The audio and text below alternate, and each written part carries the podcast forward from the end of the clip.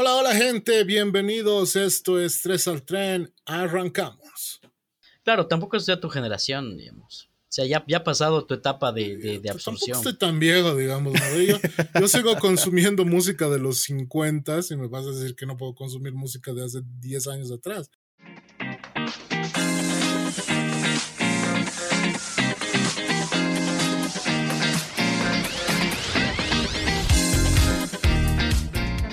Bienvenidos gente, es un gusto tenerlos nuevamente hoy en el capítulo 5 de 3 al tren, ya casi terminando el mes de septiembre. Hemos pasado por muchos capítulos hablando de temas bastante interesantes y hoy tenemos realmente cosas preparadas para ustedes muy, muy buenas. Hola Juanjo, ¿cómo estás?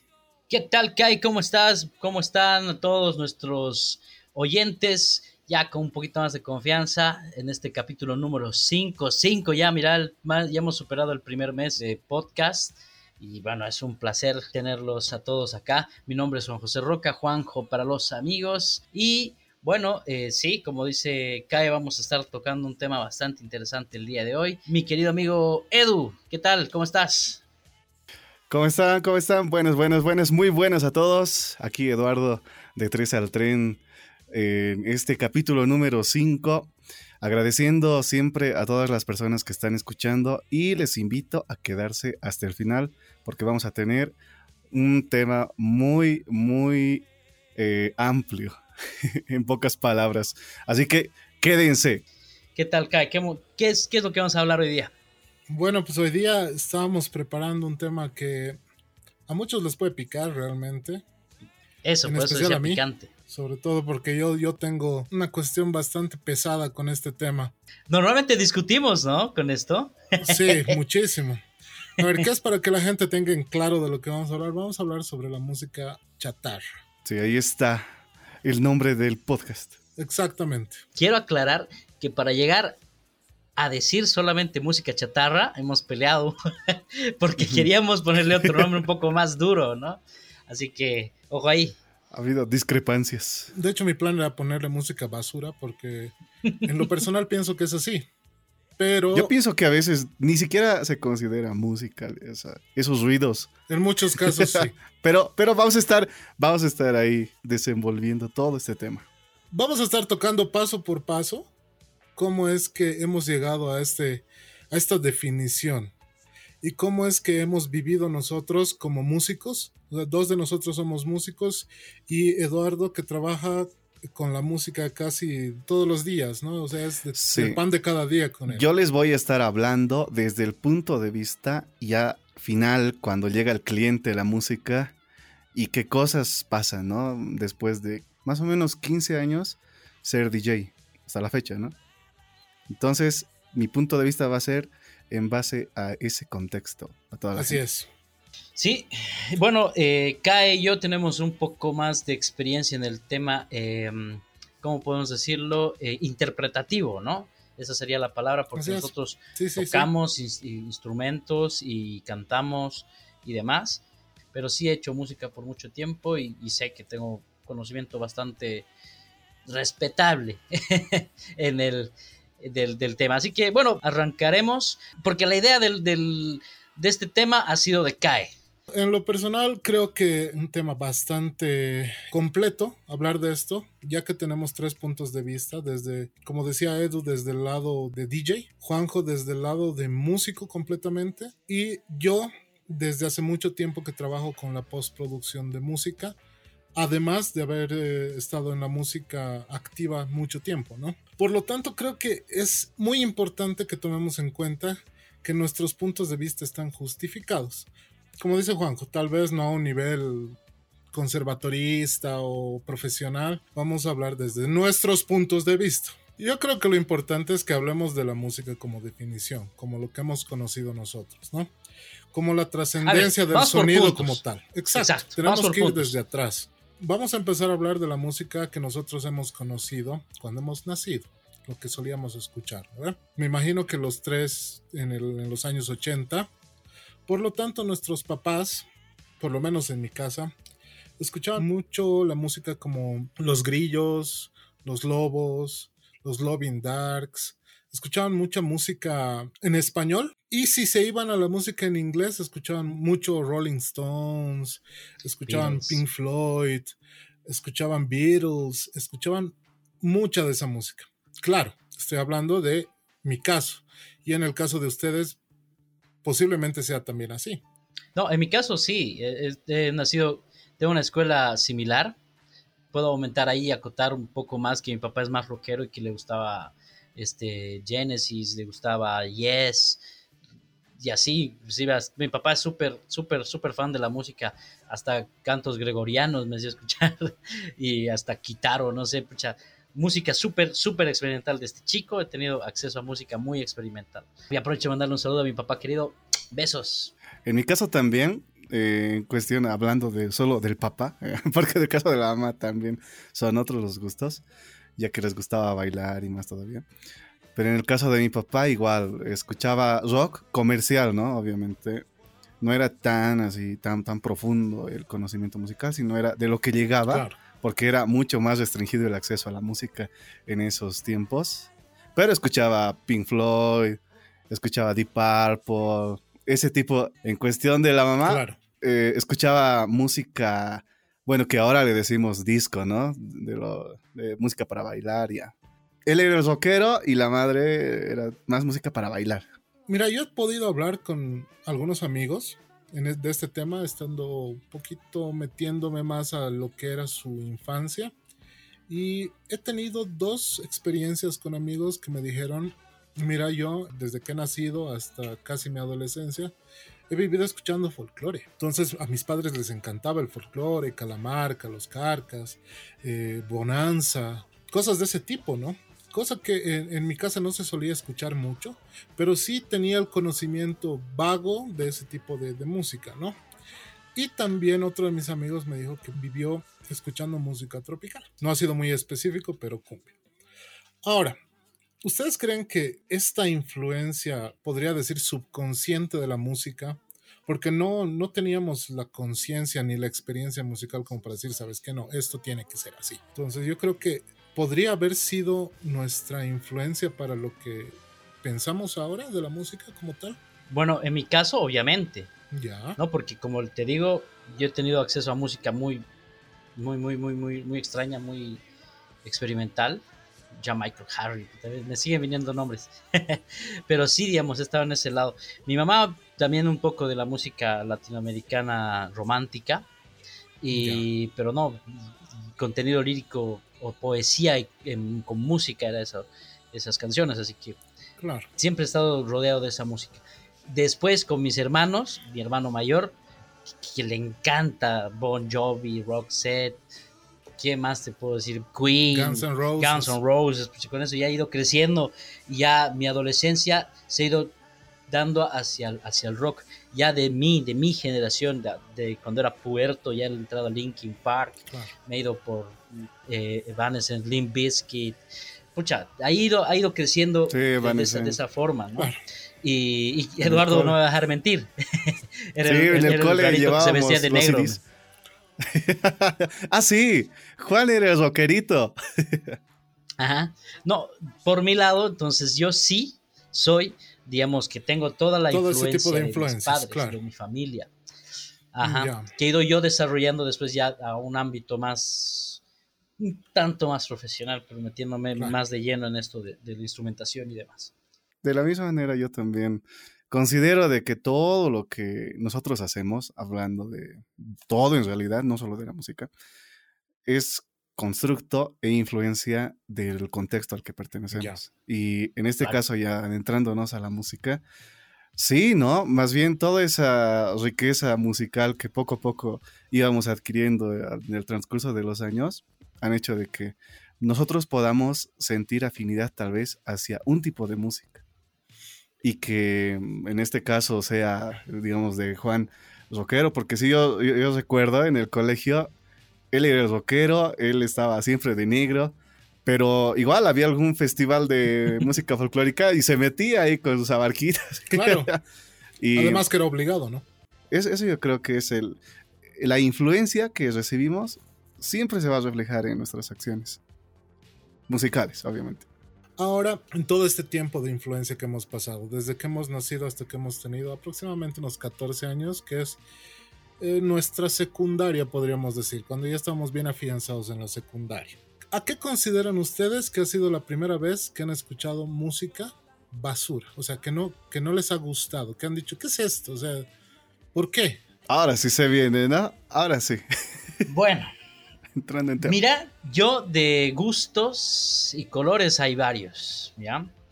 Entonces yo respeto mucho eso, pero eh, desde chico, más que todo mi papá era cerradísimo, o sea, no le gustaba folclore, no le gustaba la cumbia, básicamente música para nacos. pero más o menos lo interpreto así, ¿no? Tal vez mi papá tiene otro concepto, pero yo lo interpreto así, ¿ya? Y la cuestión es que cerradísimo. Había música y me acuerdo pechito con pechito, ombligo con ombligo, y esa canción a mí no me mm, gustaba. Ya, pero creo que era más que porque no les gustaba a mis papás o no me gustaba a mí. Decíamos, ya está bien por una fiesta, ahí llega y nada más. Pero fea o la Macarena, ¿no? Siempre escuchábamos o, no, la Macarena no más, no más, no más. Pero es que la pechito con pechito, ombligo con ombligo, como que. Como creo jalaba. Ahora también la cumbia eh, antigua, digamos, la de, no sé, Bibis, de Brindis y esa onda Tampoco, tampoco la música de cantina que se le conoce también, tampoco no me gustaba, pero ahora, a ver, dame dos cervezas y te las canto, hermano. Claro. Han ido cambiando las ¿De cosas. ¿Cómo es esto? Mira, yo, o sea, yo he escuchado música bastante amplia y les voy a contar más adelante cómo era más o menos ese tiempo de mi vida musical. Yo estaba en otras cosas, no era tan de influencia rockera, pero donde sí he dicho, ¿qué es esto? O sea, guácala. Y después he terminado bailando porque adolescente, digamos, ¿no? Y ah, tiene que seguir las mm, tendencias que hay, porque si no, no, no entras en el grupo, digamos, no encajas nunca. Es el She. Ay, la She. Yo tenía exactamente 13 años cuando entró a la secundaria, o sea, primero de secundaria, porque antes era diferente, ¿no? Primero a cuarto de secundaria y ya salías del colegio. Cuando yo estaba en primero de secundaria tenía 13 años recién cumplidos y apareció la She. Y los colegios parecían gimnasios. Todo el mundo bailaba igual en las fiestas, todo el mundo hacía exactamente lo mismo. Sí, y la letra, la verdad, o sea, si te ponías a pensar en la letra ese momento, todo era sexual, completamente sexual sin sentido. O sea, ni terminabas de entenderlo, man. Obviamente mucha gente no lo entendía, pero lo que podías entender, lo bailaba. Sabías que era sexual y eso era lo que, digamos, que enganchaba a la gente. Hasta, hasta el mismo baile lo hacía, o sea, lo mostraba, digamos. Y es ahí donde hemos visto que es una chatarra, ¿no? Porque me decía el Juanjo y me parece muy acertado lo que decía es una música que la tienes, la disfrutas un rato y después la botas. Tal cual como la chatarra. Como la comida chatarra, pero en música. Y yo comparaba con esa película de hormiguitas, no sé si han visto, donde todos tenían que bailar en su hora de descanso lo mismo.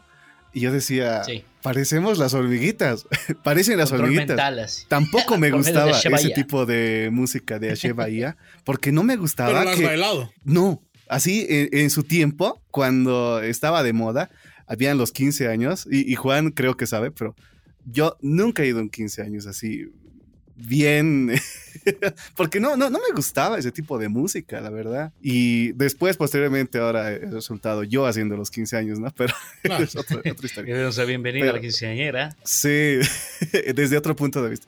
Pero sí, así era la Chevalla. Como les decía, ¿por qué he llegado a la, a la conclusión de llamarle música chatarra? Mira, Voy a hacer un pequeño o darles un pequeño contexto. Ahorita la música que puede que podemos considerarla como chatarra es algo que, sal, que sale rápido de, fast food, ¿no Que la haces en dos patadas y es como una hamburguesa que te puedes comer en la calle, algo que te pones la carne, pan, un par de papas fritas, listo y chao, ¿no ven? Que puedes comer cualquier momento, no es algo que te dé algún valor nutritivo ni que te llene. Que no te beneficia. Sí, exacto, es para allá. Pero también hay momentos en los que puedes disfrutar de un filet mignon, no sé, o algo súper fino, una carne seleccionada de Kobe, alguna cosa así, que disfrutas, que la aprecias, ¿no? Entonces, en esos niveles más o menos yo voy marcando los, la, música. Hay momentos en los que quiero y me siento a, gusto escuchando música, este, música popular, ¿no? De, todo tipo de género, cumbia, reggaetón, de todo, porque es para el momento. Pero hay momentos en los que hago una internación mental, no sé, o para meditar, o para escuchar, o para degustar, y escucho música que me agrada, ¿no? Que, que me aporta un sentido cultural, ¿no? Que, que le doy apreciación que aprecio el virtuosismo, letras y demás es cosas. que a nuestra edad ya se siente, a nuestra edad ya se siente cómo te nutre la música, o por el mismo hecho de cómo sentimos la música nosotros. Creo que alguna cosa que ya la escuchas, basta que la escuches 30 segundos, ya sabes qué es lo que te puede transmitir. sí, eso. Esa emoción que Pero eso no pasaba en ese tiempo, eso no pasaba, para nada. En ese tiempo era el populacho porque era el populacho, digamos. No, yo creo que ha debido haber mucha gente ya con apreciación musical desde todos los tiempos. No, no, no, me refiero a que nosotros como adolescentes Esas veces ah. sabíamos apreciar la música como ah, tal. Sí. Obviamente siempre ha habido gente que ha podido apreciar la música, si no, no tendríamos. Somos los primeros. claro. No, no, no. Como adolescentes es muy complicado tener una formación de ese tipo, ¿no? Una en, la adolescencia más que todo te vas por el, por el tema de que lo que te transmite o que puedes dedicarle a una chica que te gusta o que estás sintiendo, porque ubicas, por, eh, dar un ejemplo, ¿no? Este, tres notas de Audi. ¿Quién no ha dedicado esa canción o, aquí, o quién no le ha dedicado esa canción? O la otra, la de Café Tacuba, Eres. Todo el mundo se ha dedicado a esa canción. Entonces, es como que son instantes. Y ahora, mira, y lo lindo de esto de la música y de escuchar, de ser abierto para todo, es que escucho esa canción y, me siento de 14, 13 años nuevamente escuchando esa música, escuchando esa canción en específico. Entonces, no creo, por lo menos en mi parte, yo sí sé que, que, he disfrutado y, he sabido qué, qué sentido darle a la música desde siempre. No, por lo menos desde que tengo uso de razón consciente. Desde tu punto de vista desde mi punto de obviamente personal totalmente. Claro. Pero ya de ahí en más. En lo personal y en el estudio que uno tiene de, la música como tal, y tú también tienes estudio, estoy completamente seguro, incluso podría asegurar de que tu, tu madurez musical ha estado mucho más adelante, cuando has podido hacer tu propia música. Creo que es donde realmente empezó tu madurez musical. Antes no tenías, no tenías razón de ser, o sea, escuchabas música porque, porque te gustaba y punto final. O sea, no, no, creo que pienses, no es que me aporta, me da ganas de sacar, de hacer algo progresivo al escuchar esto, no, imposible. O sea, eso sí, no, pues, ni los mejores músicos. No, pues nadie, nadie que se meta. Por eso, digamos, hay la gente que, por ejemplo, Steve Vai, ese guitarrista virtuosísimo, alguien que no sepa tocar la guitarra o que no sea músico, ni bola le va a tirar pese a que es un genio de, la música. no vas, a ver, no vas a ver apreciar algo así, ¿no? No vas a ver apreciar, pero sus mayor fan, su Army de fans, son personas que son músicos o en su, mayoría puedo asegurar que son guitarristas, porque aprecian lo que hace, su virtuosismo. Ahora, pasando un poquito más adelante, casi al ladito, ¿no? De la Che, llegó, yo creo que la revolución de lo que estamos viviendo ahora, revolución entre comillas, ¿no? porque es lo que se disfruta ahora, también entre comillas, disfrutar. Han escuchado Guanábanas, ¿no? Claro, vamos para si quieres bailar. Guanábanas y el general mucho antes, pero no nos hemos dado cuenta, han sido los precursores del reggaetón. Era que se ha ido metiendo ahí por debajo de la alfombra, ¿no? Pero ya había. Ese sonido, ¿no? El general. El, clásico beat de pum, pum, pum, Donde ha sido el estallido total. Exacto, ha sido el estallido de todo, pero no, no se el inicio. El estallido ha llegado con la gasolina, que ha incendiado todo y han creado un monstruo que hasta ahorita no están pudiendo, ¿no? Me refiero a que esto ha ido creando influencias, así como ha creado influencias para nosotros. Esto ha ido creando influencias para las generaciones que están llegando, ¿verdad? Sí, sí, sí. Exactamente como cuáles, los centennials y eh, los la generación Z, si no me Sí, generación Z, los actuales, ¿no ve? Sí, los actuales y los centennials, que son los changuitos de ahora. Sí. E, ellos viven escuchando reggaetón, pero si tú les preguntas eh, quiénes son los primeros que han, han creado el reggaetón, digamos, muy pocos de ellos te van a decir, ah, no, es Guanábanas o el general, mm. o incluso un poco antes he escuchado algo así. o viene de dónde, de dónde se genera ese, ese ritmo, ¿no? Ese beat de la cumbia colombiana, de la cumbia panameña, o van a tratar de sacar alguna cosa. No, no te lo van a decir. Para ellos va a ser siempre. ¿Sabes qué? El reggaetón ha nacido en Wisin y Yandel. En Bad Bunny te van a decir. Los centennials ya te van a decir que Bad Bunny es el mejor y, que él es el que ha creado todo. Pero no. O sea, te das cuenta cómo se pierde hasta la visión y la, esencia de la música solo por consumir música chatarra. O sea, no buscas más allá de lo que tienes al alcance de unos segundos o de unos minutos. No, no entiendes lo que estás escuchando. No sabes lo que estás consumiendo. En cambio, nosotros, por lo menos yo, como rockero, si me preguntas de dónde ha nacido el rock, yo te voy a decir pues que obviamente es como una evolución y una mezcla entre jazz, blues, todo lo que es RB de, ese tiempo, se ha mezclado y se ha hecho esto, digamos, ¿no ve? Claro. Y te puedo hablar de muchas cosas más, pero un joven no te va a decir esas cosas sobre la música que consume.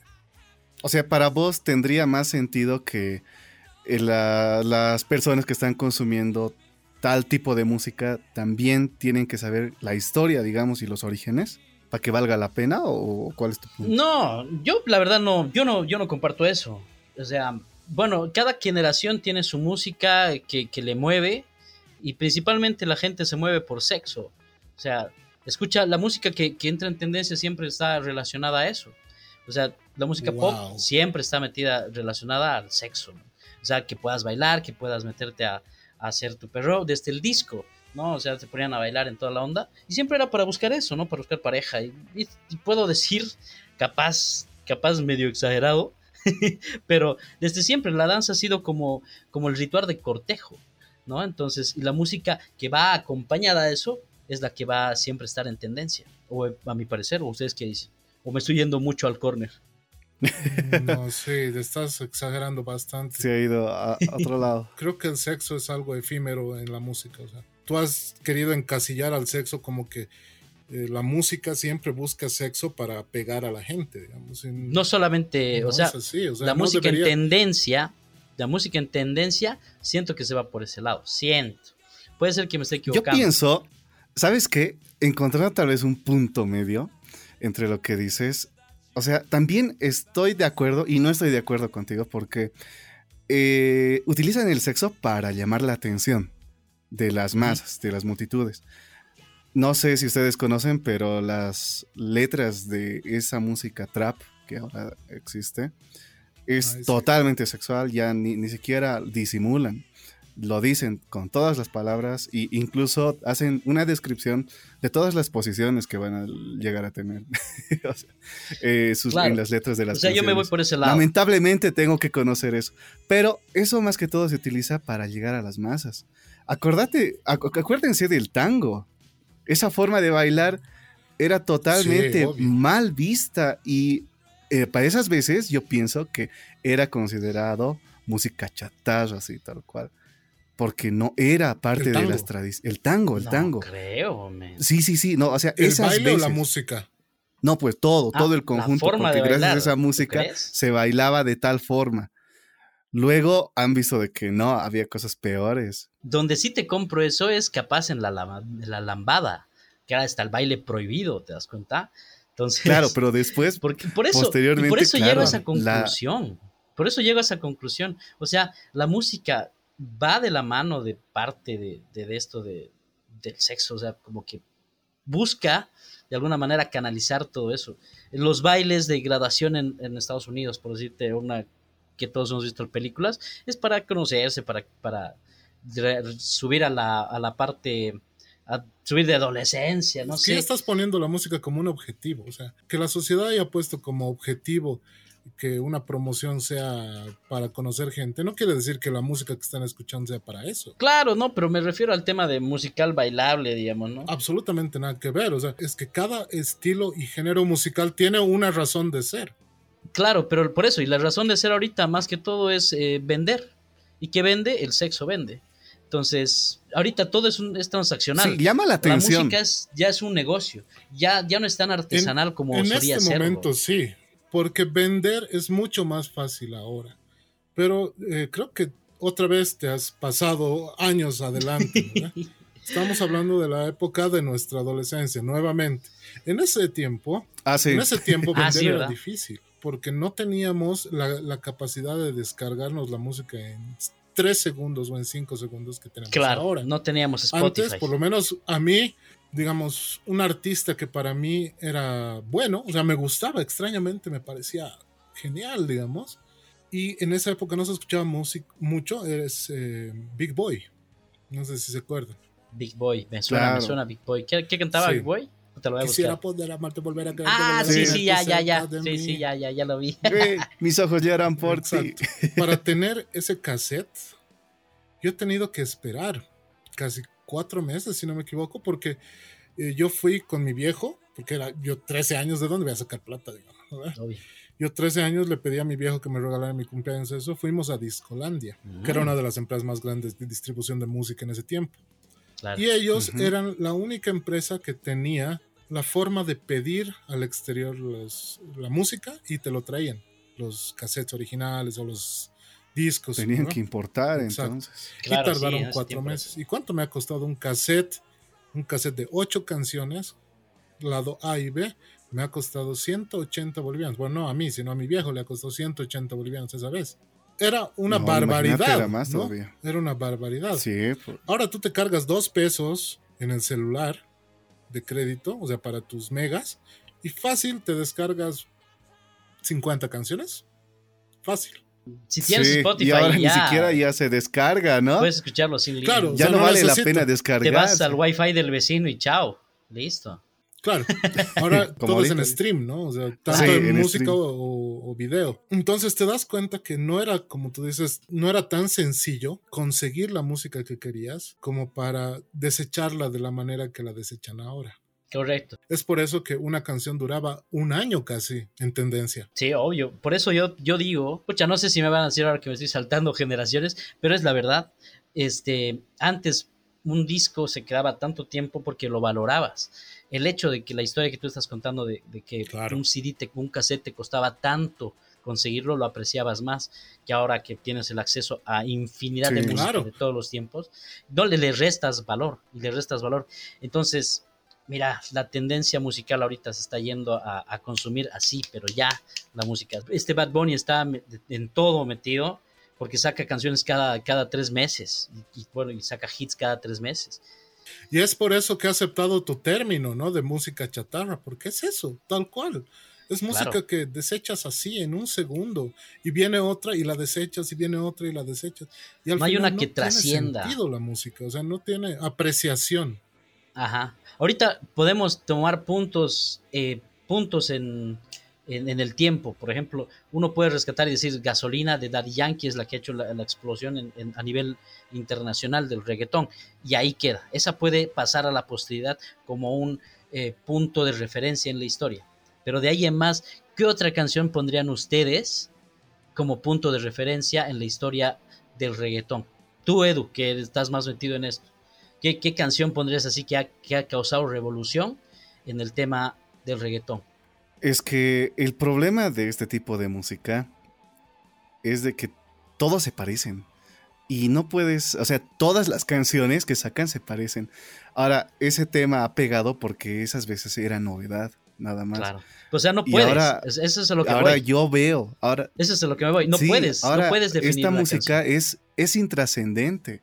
Es intrascendente. Nosotros, claro, lo, lo vamos a mantener vigente por los recuerdos que nos trae, pero así musicalmente, no, no, sé, tal vez ustedes ya van a poder ver o, tal vez vamos a hablar de eso, ¿no? Vamos a valorar bien si la, estructura musical y demás cosas que, tiene, pero ahorita de que llega a las masas, llega a las masas y claro. les gusta a las personas. Incluso por esa razón yo hago tandas de reggaetón no escucho yo personalmente en, mi celular, no tengo canciones de reggaetón. Ya. Más me gusta otro tipo de música, pero tengo que conocerla, ¿no? Por lo que trabajamos con eso. Claro.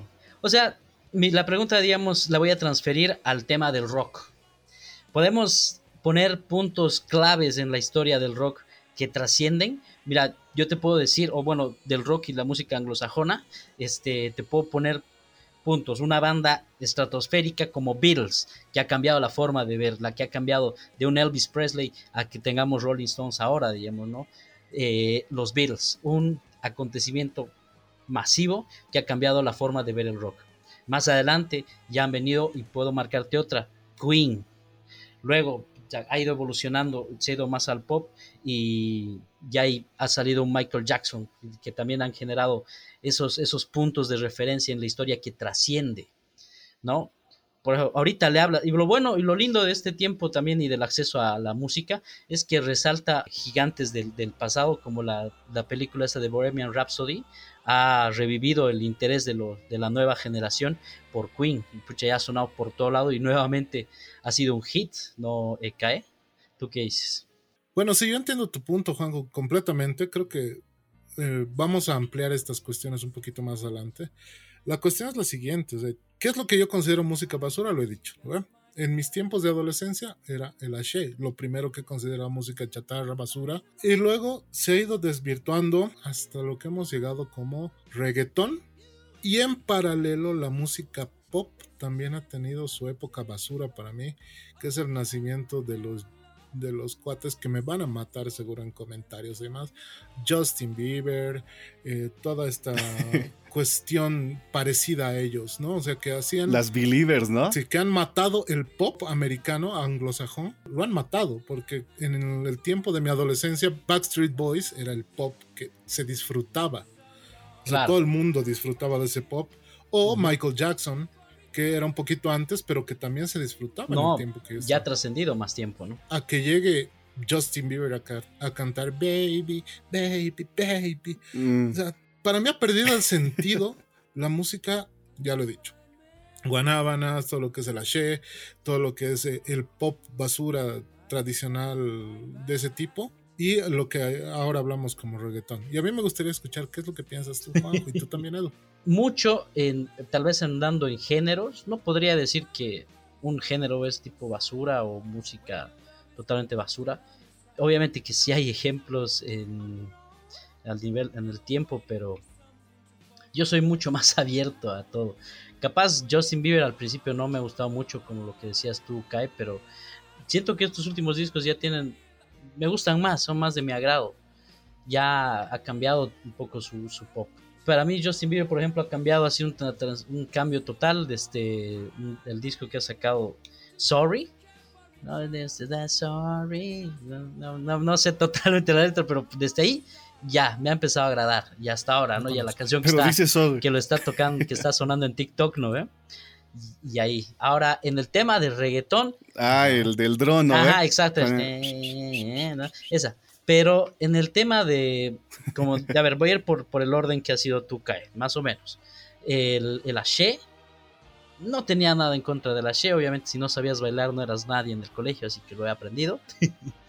Después, el, el pop anglosajón, siempre estaba metido, igual siempre he, disfrutado de, de, de, los Backstreet Boys, de NSYNC y toda esa onda.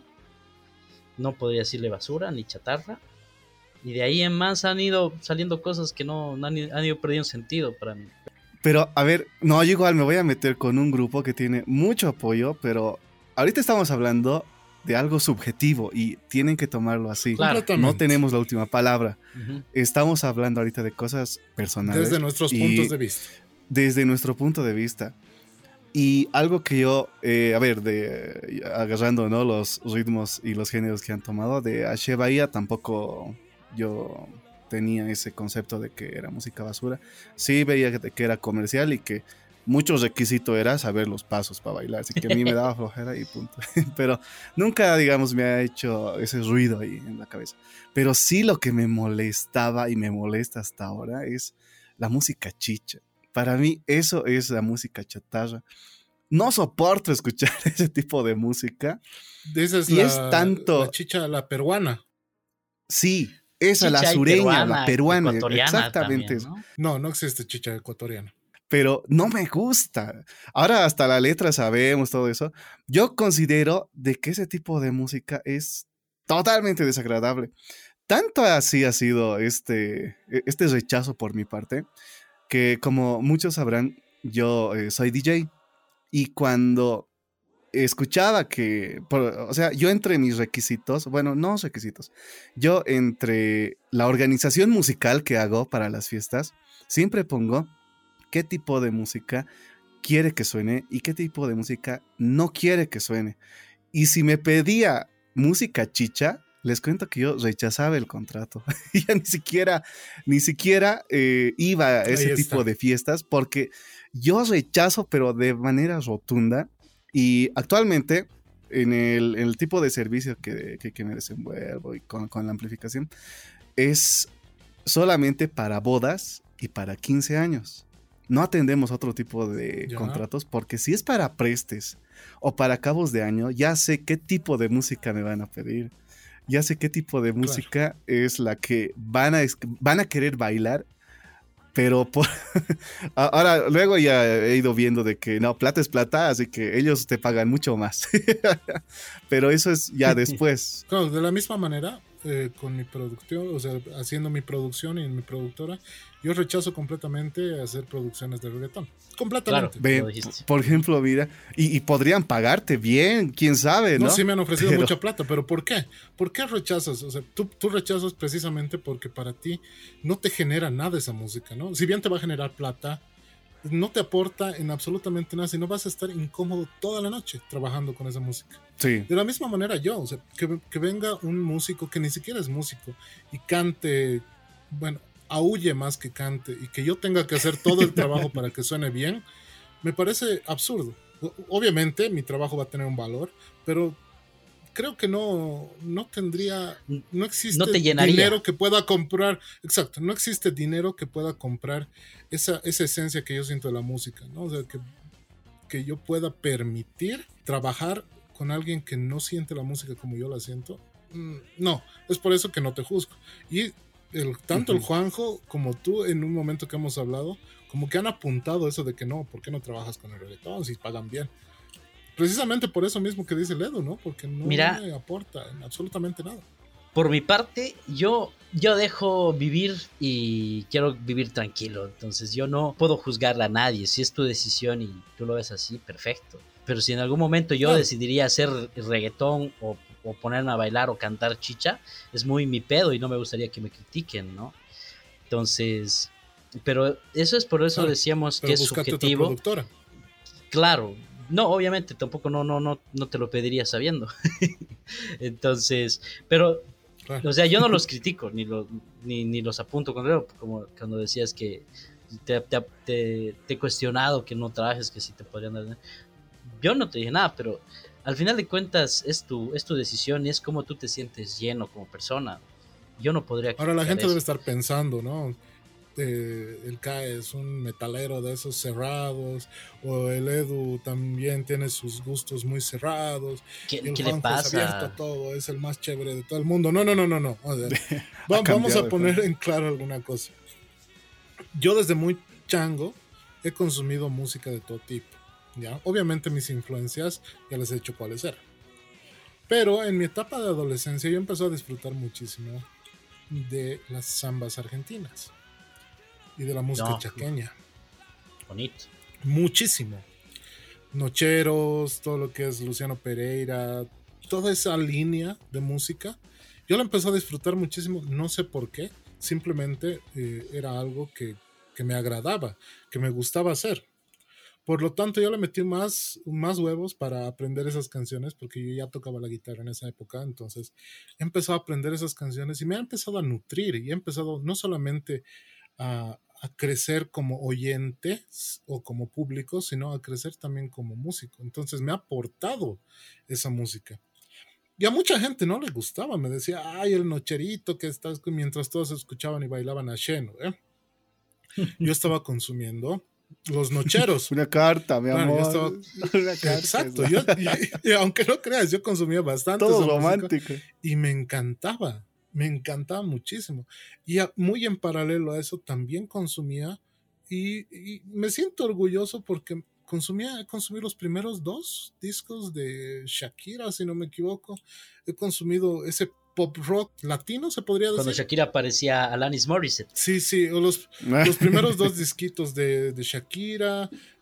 también consumido los, eh, los disquitos estos de Maná, los primeros dos discos, cosas así, ¿no ven?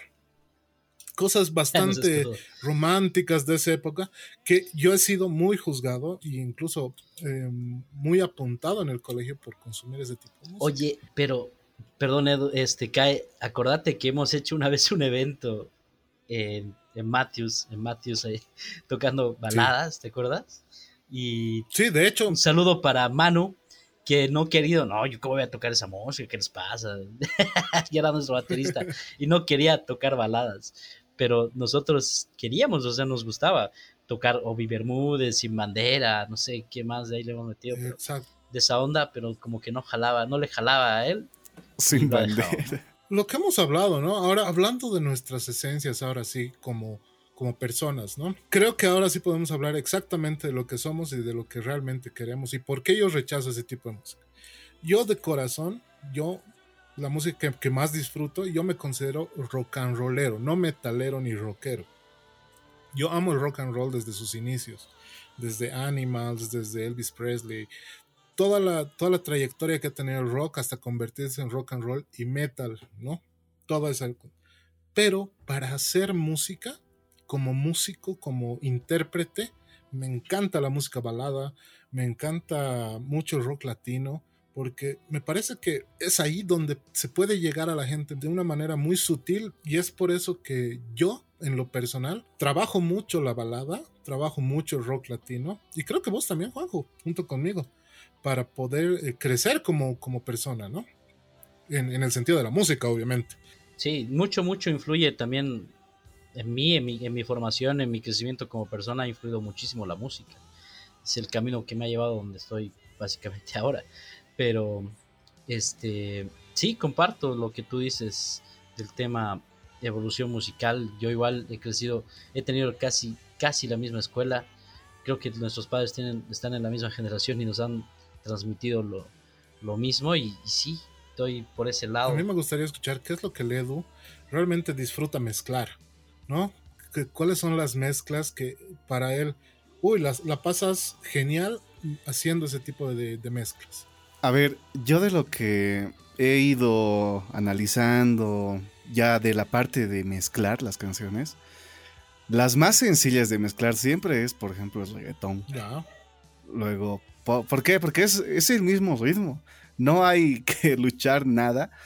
Y a mí lo, lo que más me gusta mezclar es salsa. ¿Por qué? Porque es un tipo de música, yo le considero, no sé si será la palabra apropiada o correcta, pero yo la considero música orgánica. Sí. O sea que, está ahí eh, los metales, cuerdas, las voces, coros. Hay harta gente. y se nota, pues, es esa parte, esa parte humana esos errores tal vez de destiempo, eso, eso hace de que sea totalmente humano y, se disfrute. Y son raíces, ¿Por qué también? Sí, y por qué también he visto esto. Eh, yo, yo estaba en Colombia y en Cartagena ha habido un concierto. Era el Metro Concierto que se daba todos los años a finales de año. Y les comento que en este concierto ha entrado Rubén Blades, un salsero antiguo de autoridad, incluso él ha compuesto gran compositor, cantante de Héctor Lavoe, gran compositor, había sido incluso abogado. Yo, ah, qué bien, bueno. Pero les comento de que era totalmente diferente el nivel cuando eh, estaba interpretando los músicos, se disfrutaba, la gente ha explotado. Y mira que es una, eh, son canciones antiguas pero que a lo largo del tiempo están prevaleciendo. Luego ha entrado em, Carlos Vives. Ya. Igual, o sea, tiene mucha música mezclada con, instrumentos autóctonos de Colombia, incluso. O sea, del vallenato, imagínate, mira ese acordeón, todo eso. Y se notaba.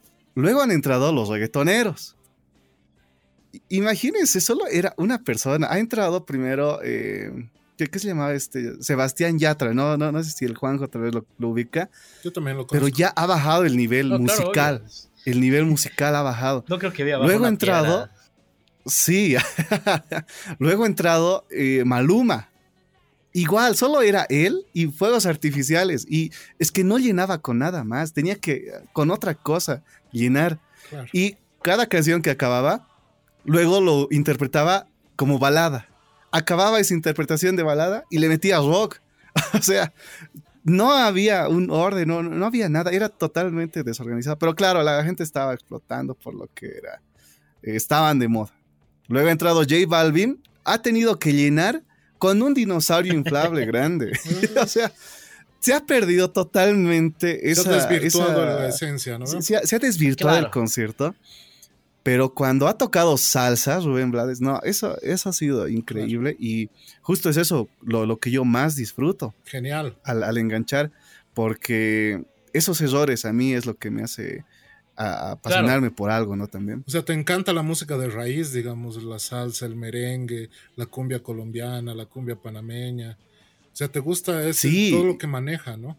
Sí, incluso lo criollo también me gusta porque del lado de mi madre habían vivido en Perú no sé cuánto tiempo. Así que tengo influencia de valses peruanos también. sí, no, pero eso, escucho también valses peruanos. Ah, no, no, no, eh, no hay tanda, ¿no? De valses peruanas. pero eso ya es como un, gusto que poco a poco he ido adquiriendo.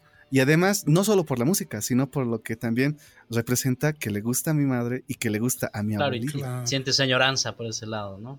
Sí, por esa situación también uno adquiere un gusto por algún recuerdo. Y ahora, hablando del, del género rock como tal, ¿no? En el género rock también tenemos música basura. También existe mucha música chatarra en el rock and roll. Bueno, yo diría más que todo en el metal actual.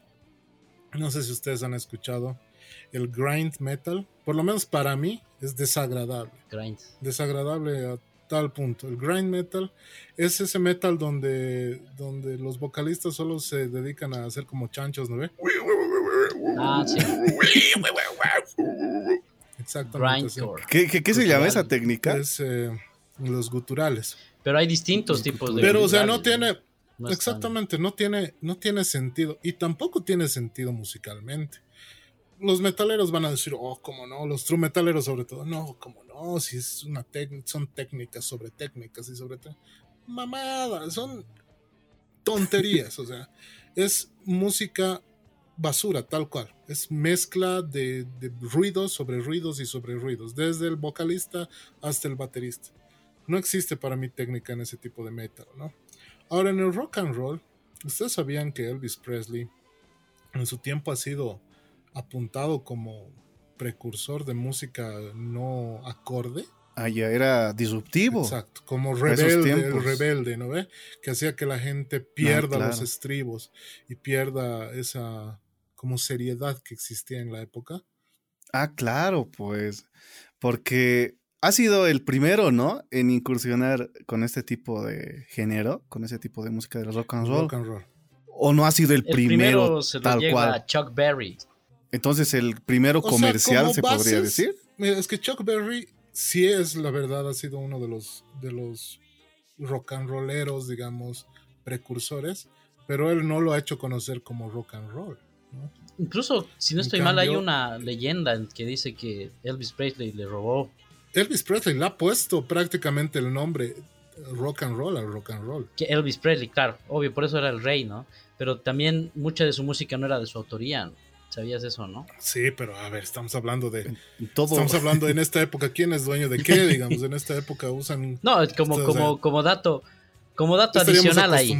Como dato claro, adicional. O sea, pero no era intérprete solamente, él era cantautor, netamente, era músico completo. Él, si bien algunas de sus canciones no eran suyas, diría que más del 70% sí. Claro completamente. Entonces ha sido como el primero en llegar a esto.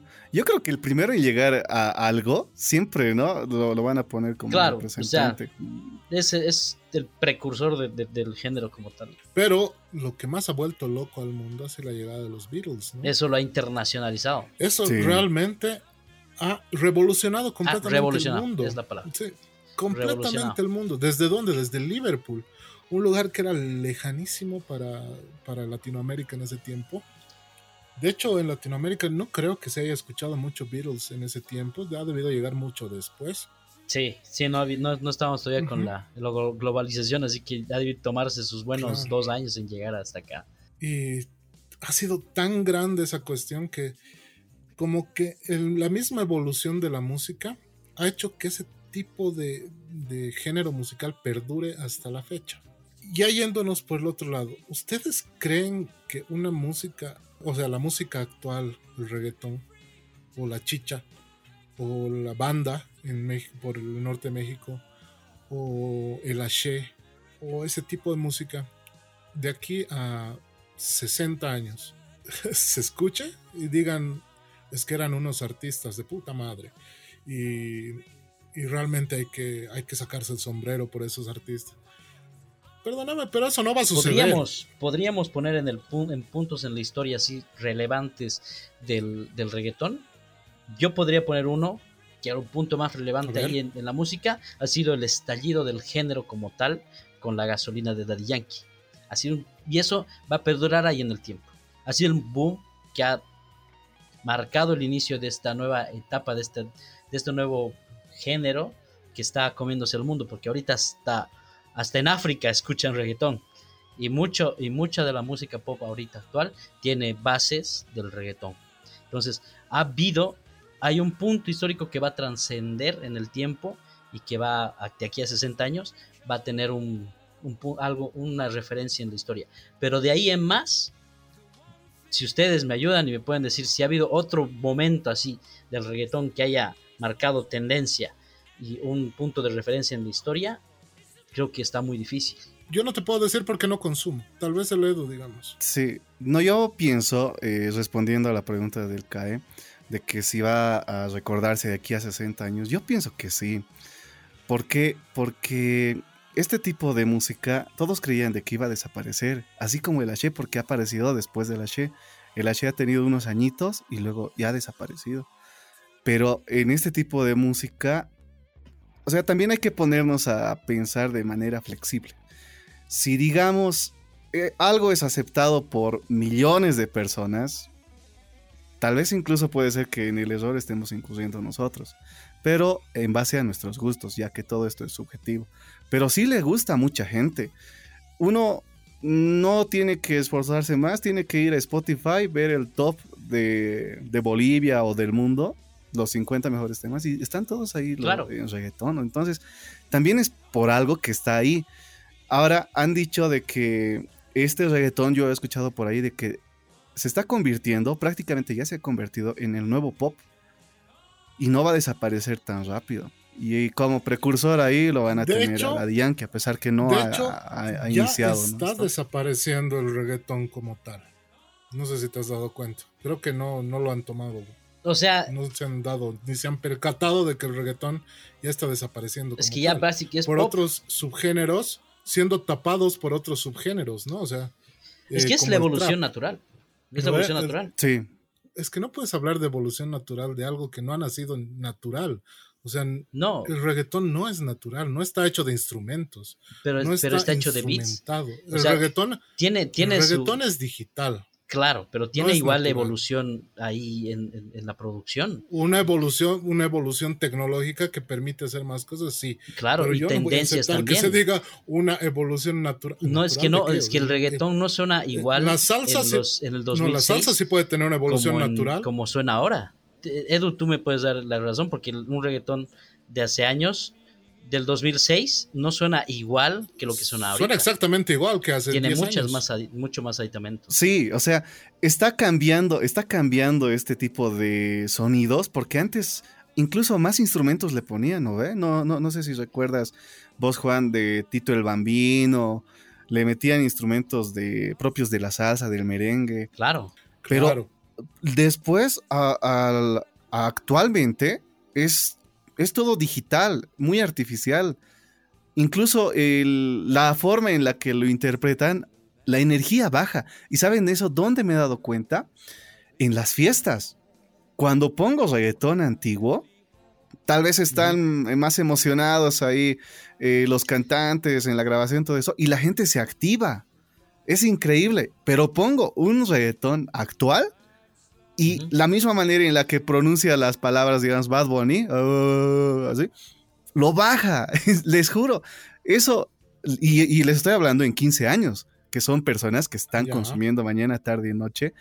Pero cuando estamos en una fiesta se nota clarito cuando baja la intensidad. Y ahí es donde te das cuenta, no, el reggaetón antiguo va, va a ser siempre mucho mejor. Y ahora con el trap más que estaba mencionando Cae, peor todavía. Eh. Ahora, para terminar mi figura, lo que, lo que decía Leo es muy cierto. O sea, para mí suena igual porque tiene el mismo beat digital de siempre, pero sí le han ido quitando cositas y lo han ido volviendo más digital, incluso la voz, ¿no? Han ido exagerando con el autotune hasta el tope. El trap ha sido como que el sustituto del reggaetón como dice el Edu, antiguo, clásico, pero ahora ha nacido algo mucho más fuerte y que ya es tendencia mundial y está haciendo que se olvide el reggaetón por completo es el K-pop. El K-pop, sí, sin querer queriendo, ¿no? Se está metiendo. Yo sé que mucha gente va a decir, pero el K-pop ahora hace reggaetón, digamos. Los artistas de K-pop hacen reggaetón. No, no, no, no, no. Vamos por partes. El reggaetón es algo digital, netamente. Yo podría decir que el 98% de lo que hacen es digital. Y los artistas, si no el 90 o el 100%, yo me atrevería a decir el 100% de los que hacen reggaetón, no son cantantes ni artistas. En el lado del K-pop, el 100%, y aseguro que el 100% son formados como artistas tremendamente. Son cantantes, son bailarines, son actores, son de todo. O sea, son netamente artistas. Y ellos hacen música digital también. Tengo correctos idols. Claro. Están tomando este, este mercado de la música y están haciendo desaparecer el reggaetón y el pop anglosajón como se conocía. Claro. Si ahora tú ves Justin Bieber, Ariana Grande, eh, después eh, no sé qué, otros artistas, Rihanna, ¿qué más tenemos por Katy Perry. Bueno, esos artistas, exacto. Todos, todos, pero así todos quieren hacer colaboraciones con artistas de K-pop. Todos. Muchos ya lo han hecho con BTS, ¿no? Sí, ahorita eso es lo que está de moda. Con BTS, con, con Blackpink también, que son como que los más conociditos, ¿no? Claro. De, ese lado. Pero es realmente, es la nueva revolución de la música, podríamos estar diciendo algo así. Yo he trabajado con, este tipo de música, me parece súper interesante. Me parece, en, en cuanto a producción, me parece súper interesante y súper amplio para poder tocar, ¿no? Y me gustaría que nos centremos en este tema ahorita y que me digan ustedes qué piensan de esto. Fuera del reggaetón, o sea, ya hemos salido de, ese, mal paso, para mí mal paso. Me gustaría que me digan qué es lo que sienten con esto del K-pop. Bueno, en realidad yo veo que todavía tiene, tiene todavía mucha influencia del reggaetón, el, K-pop está metido, tiene muchas bases de eso. Y no sé, el K-pop obviamente está, vino, llegó para quedarse, ¿no? Está cambiando la, forma de ver, la forma de crear sus, sus, sus íconos es, es, nueva. Se está viendo como los, los grupos eh, noventeros de, de Estados Unidos, como los Backstreet Boys, New Kids on the Block o NSYNC, son como que la, el siguiente escalón en esa, en esa evolución. Porque los BTS, si no estoy mal, capaz me, me, corrijan y espero que lo hagan en los comentarios, por favor. este, los idols eh, son escogidos en un casting y van pasando por pruebas para quedarse y, son pruebas bien bien jodidas, ¿no? Los, los tienen despiertos mucho tiempo, los hacen entrenar desde las desde primeras horas de la mañana hasta tardísimo en la noche para canto, para baile, para todo, y los, los adoctrinan básicamente para que sean idols. Y muchos de ellos no soportan la presión y ha habido casos hasta que se han suicidado. Entonces, este, esto del K-pop obviamente ha, llegado para quedarse y es totalmente música comercial y es, está apuntando a, a, romper todos los esquemas y toda la, toda la industria. ¿No? Bueno, por lo esa es mi apreciación del K-pop. Yo veo de que esto es producto de la globalización, porque todos los productos que nosotros estamos utilizando son del continente asiático. Por ejemplo, los celulares, eh, Samsung de Corea del Sur, mi mismo monitor, esta cosa, todo eso. Y no solo por los productos entra el producto tal cual, sino también entra la cultura. Y en este caso, el K-pop es el que está pegando, ¿no? Desde unos 10 años que yo estoy oyendo ya esa palabrita, que la primera vez que lo he visto er, era, igual en un contrato, era un número de tal curso y, yo, y me han dado K-pop y yo lo he leído tal cual así. Ahora viene K-pop y todo, K-pop. y ahí es donde ha sido mi primer contacto. Sí, mi primer contacto ha sido con el K-pop. Y luego he visto de que tiene su gente, oh. está poco a poco abriéndose campo, ya que en, el canal de YouTube de la amplificación hay un número sorpresa que han hecho eh, los compañeros de curso para la quinceañera. Y ese video es el que tiene más reproducciones, porque yo le he titulado Baile sorpresa K-pop en 15 años. Y es el video que tiene más reproducciones. Y eso, es, eso tiene que decirte algo también, ¿no? De que está pegando. Si bien no es tampoco de mi gusto, no conozco eh, más allá del baile del caballo de PSI. no conozco más, pero sí, por ejemplo, a mi mamá le, le encanta.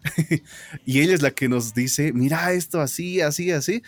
Y estaba diciendo Kai en algún momento de que, o, Juan también ha, afirmado de que tienen una, eh, una formación musical actoral y, en todo tipo de sentidos para hacer eh, show, show, showmans, o sea, tienen que estar para ser artistas, esa, es la clave.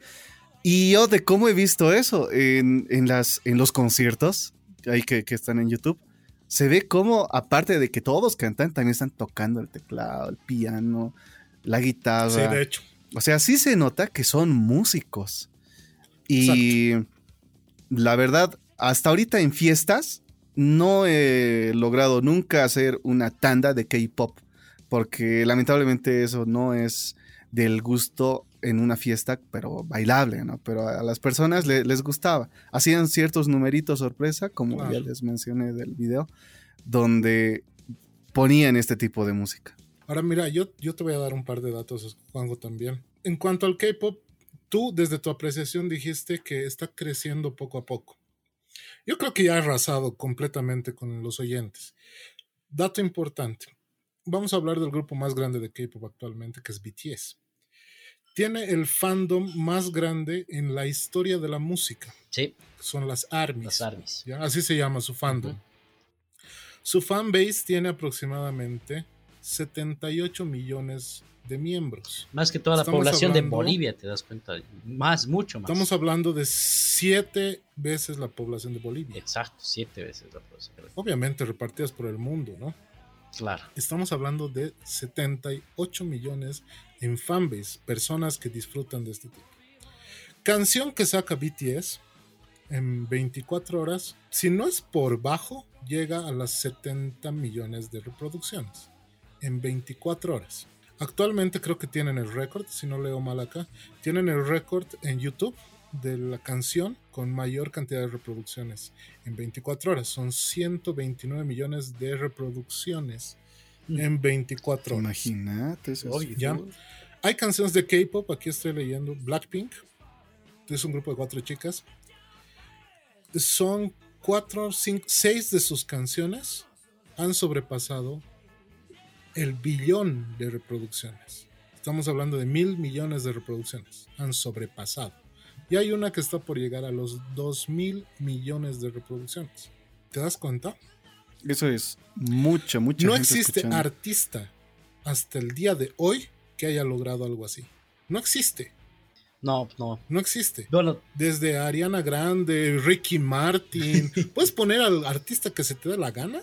No, no ha llegado. No hay. No, existe. Podemos compararlo con el nivel de, Michael Jackson Mira, ahora... disco thriller, ¿no? Pero obviamente no con el. Ha roto la música, o sea, el concepto de música que teníamos con, ese disco, pues la ha arrasado. Obviamente no a los niveles que ahorita podemos ver, obviamente porque tampoco había globalización, no había internet para llegar a todos los rincones del mundo, pero lo ha logrado. Claro. Pero podríamos decir que está como que ahí, ¿no? En ese nivel de epicidad. Ahora se atreverían a decir, ¿el reggaetón realmente pega? O sea, date cuenta. Ahorita tú, eh, dime Edu, ¿cuál es la canción de reggaetón que está pegando más? Que te piden más en las fiestas. Las de TikTok. Ya, digamos cuál. ¿no? El nombre de. Con, mm, Zafaera, ponle, de Bad Bunny. Bueno. Zafaera, de Bad Bunny. Ya. La canción Zafaera de Bad Bunny tiene 313 millones de reproducciones y ha salido hace un año. Hace un año atrás. Ahora voy a mostrarte BTS. BTS. Acá BTS ha sacado una canción hace dos meses, la última canción que sacó. Y tiene 700 millones de reproducciones. Imagínate. Ahora, viendo eso de BTS también un poco en YouTube, eh, estoy viendo de que Coldplay había colaborado con BTS hace un día. Coldplay. Y el video ya tiene 22 millones de reproducciones. Imagínate. Un tema My, Universe. En un día, 22 millones de reproducciones. Date cuenta, o sea, ahora yo, yo veo que la, revolución está ahí. No en el reggaetón, ¿no? Eso ya va a desaparecer porque el K-pop se va a apoderar de la música popular en el mundo. Yo creo que van a ir de manera paralela. Desaparecer tal cual no creo porque tiene igual bastante fanaticada. Como te digo, al menos en las fiestas no hay tandas de BTS, de, música coreana. No hay. Y eso también tiene que dar un, un mensaje, ¿no? Es una señal de algo. El reggaetón, imagínate, se puede hacer toda una fiesta con puras canciones de reggaetón actuales. No creo que desaparezca tal cual. Y eh, eh, claro, el K-pop es otra opción. Es otra opción que la gente tal vez por querer escuchar algo diferente, porque ya debe estar igual emplumado de reggaetón, puro reggaetón y trap, y cumbia tal vez, está viendo estas opciones y les está gustando también. Entonces, va a tener su gente, su fanaticada siempre, cada género. Bueno, es que las, nosotros por la región, obviamente nos vamos siempre a, la, a este tipo de música que es más bailable, más bailable, más este, fusión con ritmos caribeños y demás, ¿no? Porque es nuestra, es nuestra región. si nos vamos al otro lado del mundo, obviamente no, no, vamos a, no vamos a tener el mismo impacto. Pero, o sea, hablando de música basura, yo no le, yo no le pondría, yo no la pondría al reggaetón en su totalidad como música basura. Puede ser que obviamente tenga, y, en realidad el reggaetón nunca ha alcanzado los niveles que está alcanzando BTS, ni lo va, capaz ni lo va a hacer, pero está trascendiendo y está llegando y está ocupando mucho, mucho, mucho espacio en, en listas internacionales y están, están presentes en, listas. Ahorita obviamente sí, en Spotify estaba mirando las tendencias y está la de State de Justin Bieber con Kit Laron, la de Industry Baby de Lil Nas X, no sé, mucho, mucho no escucho a veces. Y ahí está en el tercer lugar está My Universe con Coldplay de BTS en las tres eh, primeras posiciones de los charts. Pero dentro de esas, de esas, de esa, de Spotify está, está el reggaetón metido. Mm. Cosa que antes mucha música latinoamericana no se metía en las, en las listas americanas. Entonces, hay una trascendencia, se está llegando. No, pero es, verdad, nos hemos dormido. Y siempre. tienes toda la razón, Juanjo. O sea, en la música, el rock and roll, el, por lo menos lo que me gusta a mí, el rock and roll, la música de, de culto, la música de, de raíz, ya no, ya no está trascendiendo porque tampoco estamos haciendo, o sea, porque tampoco se hace música que trascienda. A ver, eh, si usted, alguno de ustedes me puede decir o me puede dar recuerdo, ¿cuál fue la última canción que, realmente ha sido un hit, pero total? En, en, rock and roll, no, rock. Ah, Estamos hablando de, rock, rock and roll, new metal o lo que quieran, o lo que ustedes El último gran hit. ¿Cuál ha sido así, la última canción que ustedes consideran la última canción así hit, hitazo que la ha roto inclusive con premios y demás, ha sido el disco American Idiot de, Green Day. Se ha llevado la noche, y eso estamos hablando del 2006, 2007. Se ha comido un montón de premios, todo el mundo decía la nueva canción, la nueva canción y disco. O sea, ahí tenía varias canciones, pero dentro de eso, ahí estado American Idiot de, de Green Day, creo que ha sido el hitazo de mucho tiempo del rock, que ha sido ya lo último que he escuchado. Después de ahí he ido escuchando en decadencia el, no la calidad, pero sí la presencia de, del rock en las listas. Yo puedo decirte que eso. El, 2004. ¿Sabe? 2004. 2004. Pero eso ha sido el último Más o menos, 2004-2005. Ajá.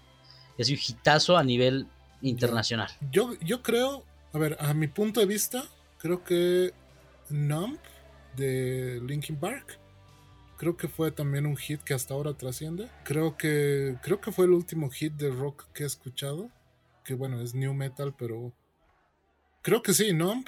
Que estamos hablando 2006 aproximadamente. Ya, en esa, en esa época ha sido, o sea... Sí, 2004, 2005, igual por esa misma época, ¿no? Claro, sí. pero mira cuánto tiempo ha pasado.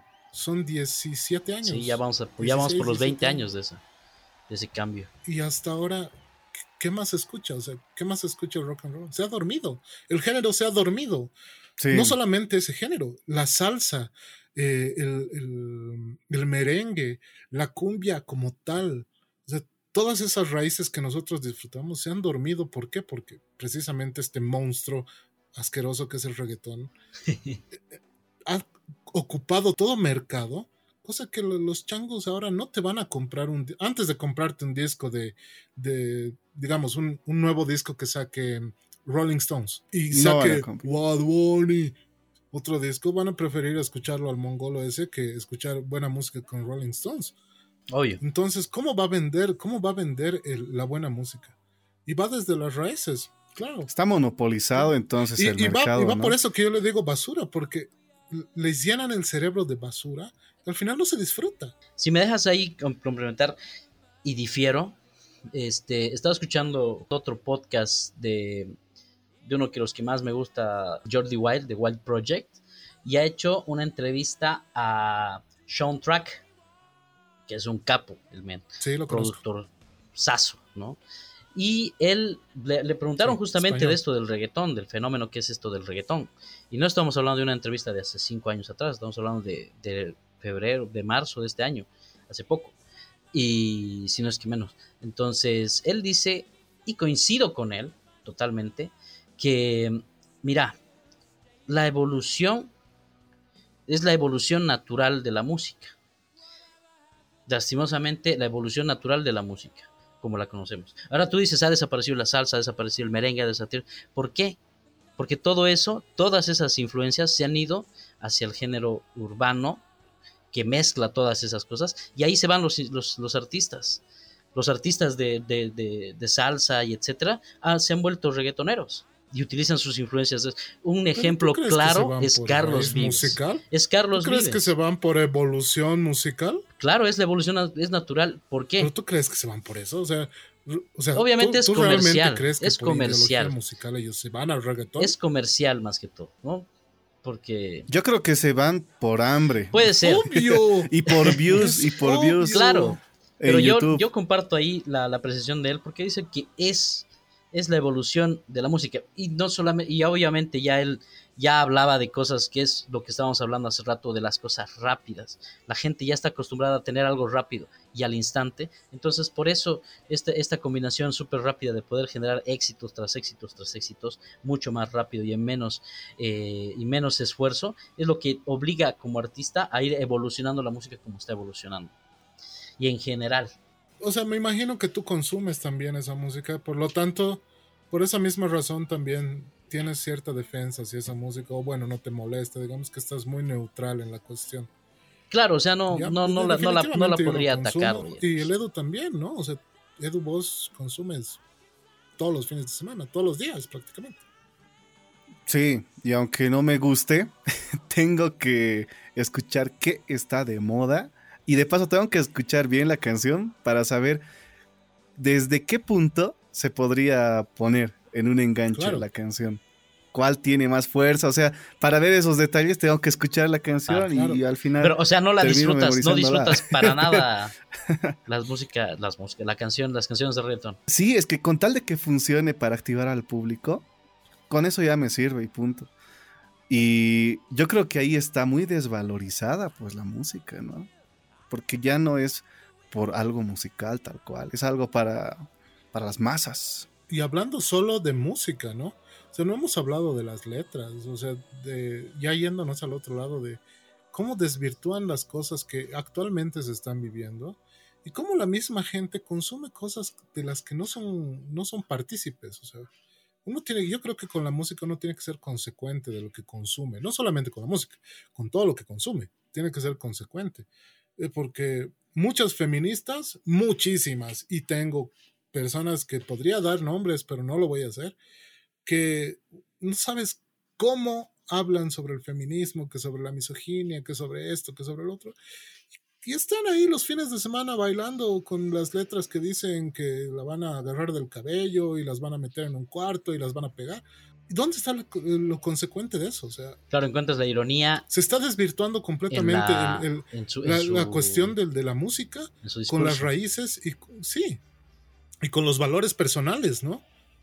Yo creo que la música va mucho más allá. Para mí la música es una esencia de vida. O sea, yo creo que es como el sexto sentido para mí del mundo. Eh, porque el que no disfruta la música está perdido. Claro. Y estamos hablando de música como tal, ¿no? Que puedas sentirla. Todo, toda música tiene su, nivel de, gusto. Yo puedo disfrutar cualquier tipo de, música y canción. Si me gusta, a mí al final, obviamente no puedo defender a todo el género como, como tal, porque todo el, todo el género no, no, no me gustan en su totalidad, pero hay canciones que rescato y que me gustan y que las escucho ahora o que me gustaban antes, como en la etapa del colegio que decía este Edu, igual y escucho y me gustan y, me recuerda una faceta de mi, de mi, vida y entonces la disfruto.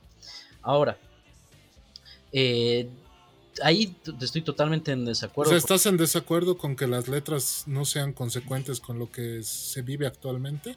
No, pues, o sea. Estamos viviendo en una población donde realmente violaciones, misoginia, de, violencia está al pan del día. Al pan del día, y eso es lo que se canta, y eso es lo que vende. A ver, algo que estaba mencionando Juan, que es esto sobre los gustos, que escuchas alguna canción y que luego te puede gustar, aunque no sea ni de tu generación, ni del repertorio que generalmente escuchas. A mí igual me ha pasado. Y me ha pasado con un tipo de música que yo igual consideraba chatarra, pero así total, que es la música de banda mexicana, ah, no sé si ubican. Ese tipo de música me desagradaba, pero no sé qué ha pasado últimamente que creo que ha sido desde que he ido a Santa Cruz, Juan.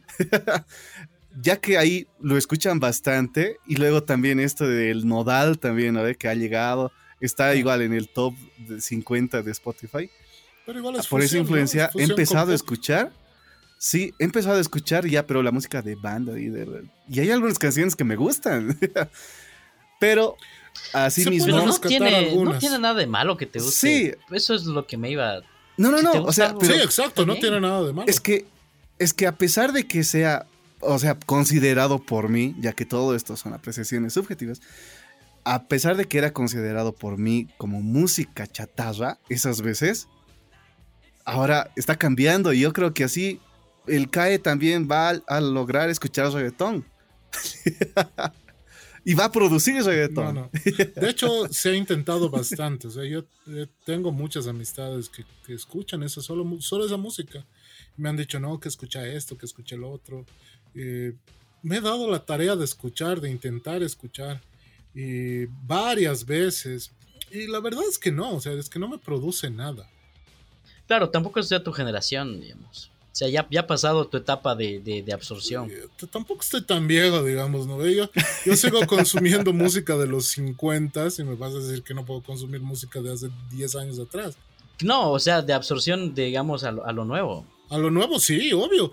Como te digo, el K-pop me parece súper interesante y me gustaría trabajar con más Ahora, K-pop. Te pregunto, ¿esto es, ¿esto es más por algún tema cultural o, o simplemente es algo, un, un, o, bueno, un desaprecio este, que ha ido creciendo desde tu, etapa, digamos, de, de hater de, del género. Porque yo lo reconozco en algún momento he sido hater, del, reggaetón. Del, reggaetón. O sea, decía, puta, qué asco, Maluma, puta, qué asco, esto, aquello. Pero como que me he ido bajando, o sea, en mi caso me he ido bajando del pedestal en, en el que me creía. Y he ido escuchando, me he ido gustando y capaz, tal vez eso no ha pasado contigo y te has quedado ahí, digamos, por, el medio en el que estás. Yo he cambiado de medio, yo he cambiado de enfoque y me he ido La diferencia es que tú eras hater. Un hater es una persona que tiene cierto desprecio injustificado sobre ciertas cosas. Eso es un hater. En cambio, yo no soy un hater. Yo simplemente no consumo esa música porque me parece detestable. O sea, en, todo sentido. Bueno, pero la verdad, has escuchado. Producción, en todo. Como te digo, he escuchado bastante. ¿Lo has, ¿lo has, visto al chombo? Te lo dijo el chombo. ¿Nada? No. Este men es un productor musical. Ha hecho colaboraciones con Sean Track, que es un killer igual. Y habla, y habla mucho de, la evolución musical del reggaetón como tal. Desde lo y él era, él era el que ha sacado el gato volador y obviamente se come burlas porque toda la, toda la gente se le burla. toda la gente se le burla de que, ah, sí, he hecho el gato volador, me ha servido, me ha dado plata, sí, pero ahora y hace sus análisis y tiene mucho, mucho conocimiento musical. Y él habla sobre la evolución del reggaetón. Ahora, por eso te pregunto, o sea, ¿es realmente el tu des, es que estás hablando de dos personas, ¿te das cuenta? no, pero o sea, te estoy hablando de, del chombo como... Por eso, si bien yo como productor no tengo el mismo, la misma entrada económica que productores que están 18, 17 años en, en, esto y les gusta el reggaetón, no por eso mi apreciación... No, no, tampoco no, no, digo que deje de ser, válida, pero en, en, el lado contrario tampoco. Entonces, o sea, que, que él haya hecho el gato volador y que le guste que le haya dado plata, muy su pedo, digamos. No, obviamente, pero, yo no voy a me refiero a que no haces... No, tampoco te digo que, lo hagas, que hagas reggaetón. Solamente te digo que hay, hay un trabajo ahí atrás. O sea, generalizar al, a todo el género como, Claro, de producción, de producción seguro, de producción te aseguro que claro. el mayor trabajo del reggaetón está en postproducción. Claro. De hecho, el productor es más músico que el mismo que el mismo artista. El, artista. No, el, intérprete es el que simplemente, sí, los productores, simplemente canta la canción. Nada más, le dan la canción, aquí está, esto vas a hacer. Y ni siquiera la canta bien. Este porque es y entonces, ¿qué valor puede tener esa música? El productor, pues. La, ha habido una evolución de, de producción. Por eso te digo, o sea, yo te escucho decir, no ha habido, no ha habido es que yo me voy al que cuando tú dices que no ha habido evolución en ese género, porque para ti te suena lo mismo un reggaetón del 2006 que lo que suena un reggaetón de, de, este año, del 2021, y tampoco no es así. Entonces, por eso te pregunto, me parece que hay más un odio injustificado. Por eso te decía hater, digamos, ¿no? De... El, el problema es que a ti te gusta y por eso no entiendes que a otras personas no les gusta. Y el problema también es que a ti no te gusta y tampoco no, no, profundizas. Ahora mira, te voy a hablar de otra persona que conocemos, que conocemos ambos. Mira, y como te digo, me has escuchado a, a Sean Track y este men igual es un killer, nos puede dar cátedra en dos patas. Y este brother obviamente tampoco no le gusta el reggaetón, pero reconoce que hay un trabajo y que hay mucha, mucha dedicación y hay una evolución. Y él mismo dice que esta es la evolución natural como tal de la música, que hemos ido creciendo y que todo se va haciendo más simple, más simplificado para llegar mucho más rápido a la gente. Y eso es, y eso es verdad, la gente no valoriza una producción masiva de virtuosismo que como la, valoramos antes, como ahora. Ahora todo tiene que salir rápido y en, y en putas para que lo puedas consumir. Por eso, digamos, creo que no hay, no vamos a encontrar un punto medio. Yo pensé que en este caso el Edo iba a ser un punto medio, pero me parece que no. es yo, yo contra los dos. Es que, ¿sabes? ahorita, ahorita que has mencionado eso de la evolución, claro, yo estoy de acuerdo que esté evolucionando. Ahora, otra cosa es de que sea mm, referente a un gusto y demás, ¿no? Pero sí está evolucionando, pero te cuento que según mi apreciación está evolucionando para mal. Sí. Porque este reggaetón ahora, este reggaetón, ustedes saben cómo es la estructura de una canción, ¿no? ¿Ve? Puede haber una intro, un precoro, el coro, el final, algo así. Claro, claro ah, sí, sí, Un puente, ¿no? Pero ahora ya la canción tiene que llamar la atención en los primeros segundos, en los primeros cinco segundos, creo, porque gracias a TikTok es, este fenómeno, ¿no? Claro. De que si no se va a hacer, aparte de la canción, si no se va a hacer un challenge, si no se va a hacer una coreografía y demás, la gente va a hacer el, ¿qué, se llama? El scroll, ¿no? O sea, va, a empezar a subir el, dedito y va a empezar a buscar otras cosas. Tiene que llamarte la atención. Entonces, de esa manera, se está perdiendo totalmente la, esencia tal cual de la música. Ya no es para disfrutarla. Sí. Es totalmente, totalmente ya comercial. Por eso, si me permiten terminar el punto, sí es la evolución natural de la concepción de la música como, como la sentimos, pero no es una evolución musical interpretativa. O sea, no, no, no, no estamos creciendo, es un declive más bien. En la, porque no podemos comparar, digamos, una producción de hace tanto, de hace años, con la calidad que tenía a la calidad que tenemos ahora. Ahora sí eh, está evolucionando. De que está creciendo, está creciendo. Está cambiando, está cambiando. Pero de que haya calidad es otra cosa. La calidad está en declive. Eso sí no lo puedo discutir. Es que ahí estás, ahí estás mezclando definiciones. En evolución, una evolución quiere decir que el crecimiento es total, en todo sentido. O sea, no puedes ir a peor en una evolución. No existe. O sea, la definición te lo prohíbe. Entonces, si bien hay un cambio, definitivamente hay un cambio en la música. Una revolución también podría ser una revolución musical. Una evolución no, no hay. O sea, evolución musical no existe para mí. Y segundo, lo que decía Ledo también es muy cierto. Nos estamos yendo al carajo con la música. No, eso, eso sí no te lo discuto. Porque estamos, estamos desvirtuando no solamente todo lo que, lo que estamos escuchando, sino lo que eh, le está dando de comer a nuestra, a nuestra juventud, ¿no? Lo que están consumiendo. Es como la comida. Si tú consumes pura chatarra, vas a engordar y te vas a enfermar. ¿Tú crees que consumir mucha música chatarra no te va a enfermar también mentalmente? Claro. Claro que sí, estoy completamente seguro que sí. Yo pienso de que para escuchar este tipo de música, eh, con ese tipo de letras tan pesadas que tienen, tienes que tener mucho criterio, porque si piensas que es normal todo lo que dicen en las canciones y que es real, pues ahí estás totalmente perdido. Tienes que tener el criterio de reconocer de que eso solamente es para, para bailar y, punto, pero digamos que estés abstrayendo ese tipo de letras, no, ahí vas a terminar en problemas. No, la realidad no es eso, la gente no va a hacer esas cosas. La gente, por lo menos los changos, ni siquiera le no van a hacer con criterio formado. Claro, pues esos se van a dejar influenciar y van a hacer todo lo que dice la canción. Pero la gente pregunta, ¿por qué hay tanto feminicidio? ¿Por qué hay tanta, por qué hay tanta violación? ¿Por qué hay tanta, tanta violencia? Pero, a ver, entren al celular de sus hijos y vean lo que están consumiendo.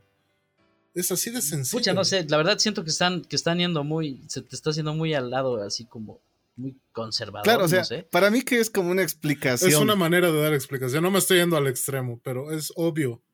Es obvio que es así. Ya bueno, a ver, yo creo que concluyendo con esto, obviamente tenemos tres, tres visiones de la música muy, muy diferentes, claramente, ¿no? A pesar de que hemos compartido música con el Juanjo, vemos que nuestro consumo de la música es diferente y nuestra ideología musical es diferente. Pero a pesar de eso, ¿se dan cuenta que la música nos une? O sea, sobre todas las cosas. Solamente tengo un gusto agregado por el.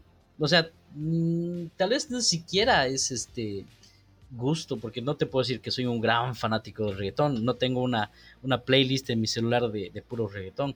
Sí rescato algunas que otras canciones. Pero en, la mayoría compartimos muchos gustos musicales. Amamos a Soda Stereo, Gustavo Cerati, la música, el rock latinoamericano, las fusiones, puta. No, yo también estoy, estoy a favor también de este ritmo porque no, pero si te pones yo te a he pensar, más, si te pones a pensar, sí, no me gusta, pero lo escucho, pero no me gusta. Como no, exactamente, exactamente, esa es mi posición, pero es por el trabajo.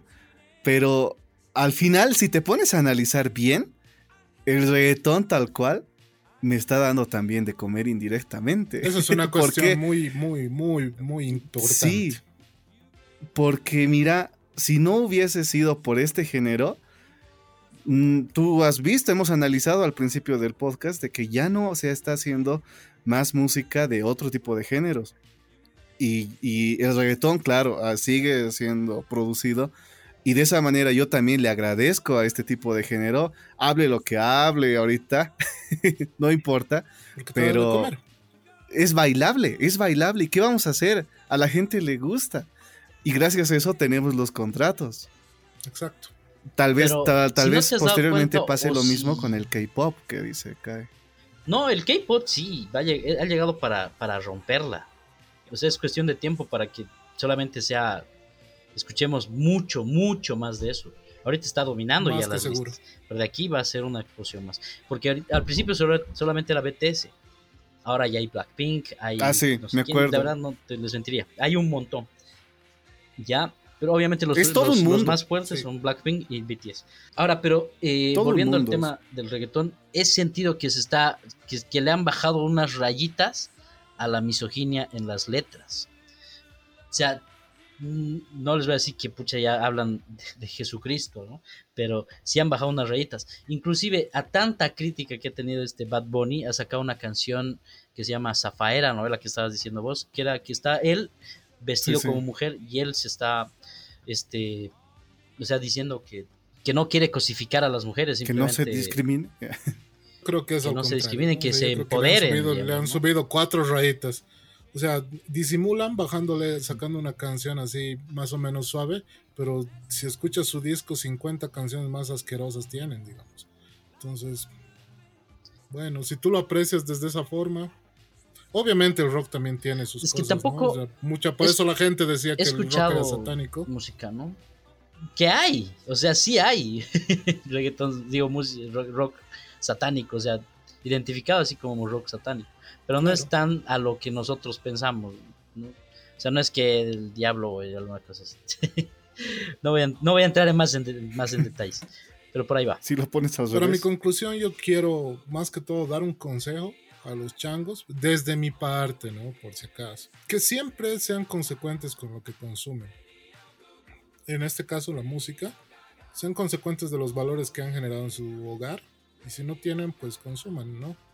Pero eh, si tienen valores formados y sus padres les han formado, sean consecuentes con eso y consuman música que les aporte algo. Su salud mental es importante y la salud general viene también de la música, porque la música es, es esencia, es vida prácticamente.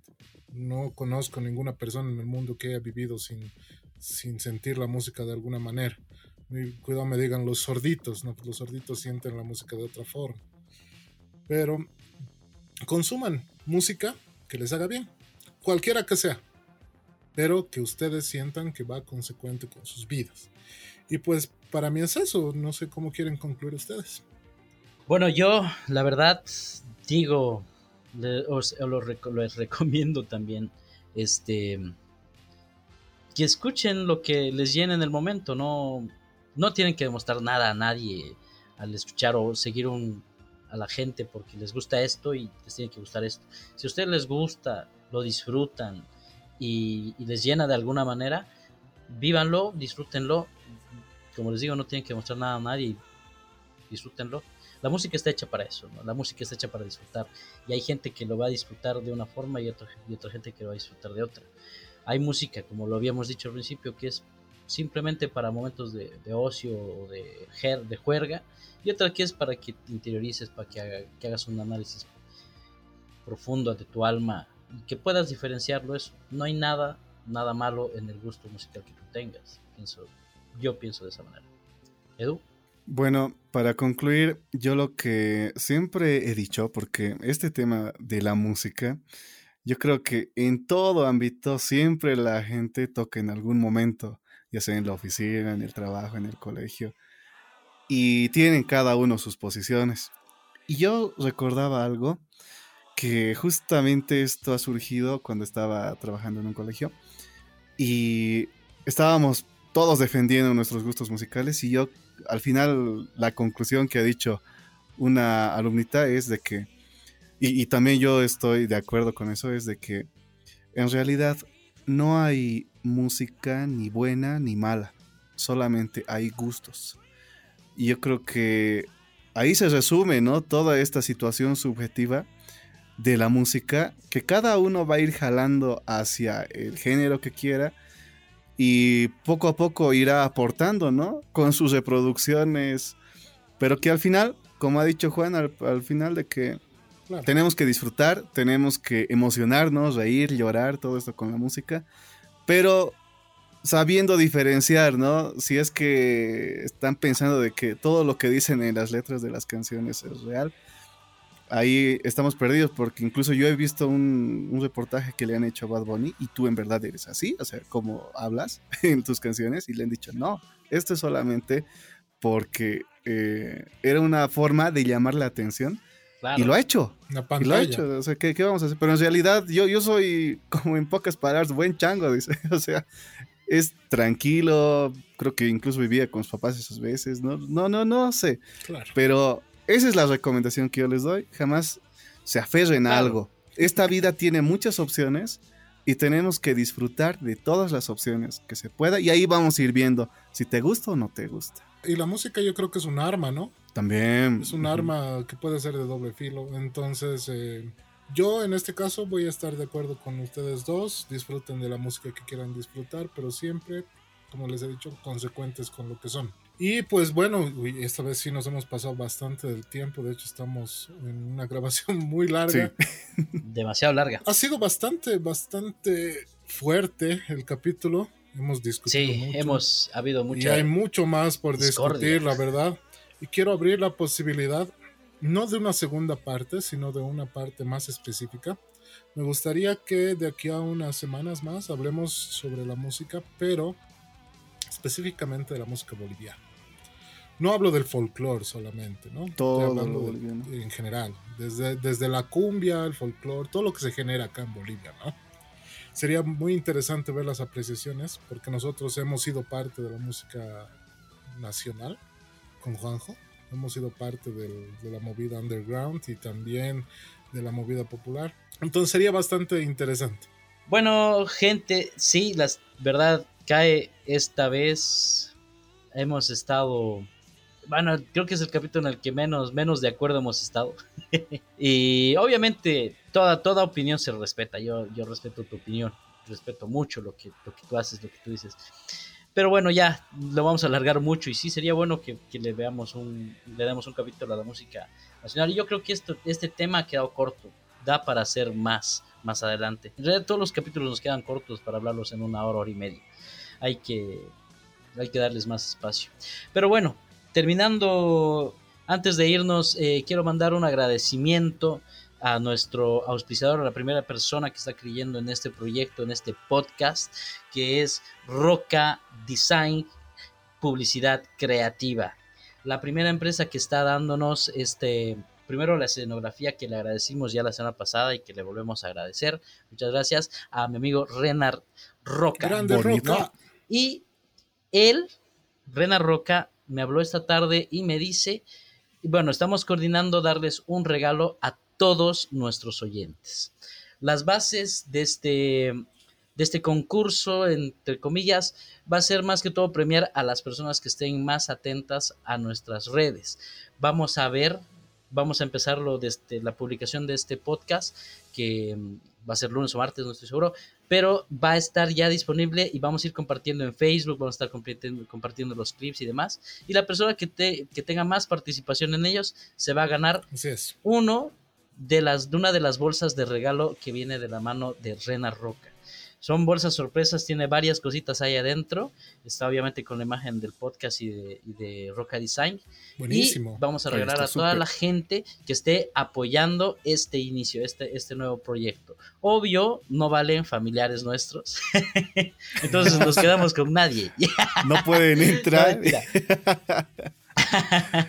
Pero estamos queriendo eh, incentivar a que todos ustedes le den like a, las publicaciones, que lo compartan y también que eh, le den like a la página de Roca Design, que también vamos a poner ahí en la descripción y vamos a estar direccionándolos para que puedan ponerle like ahí.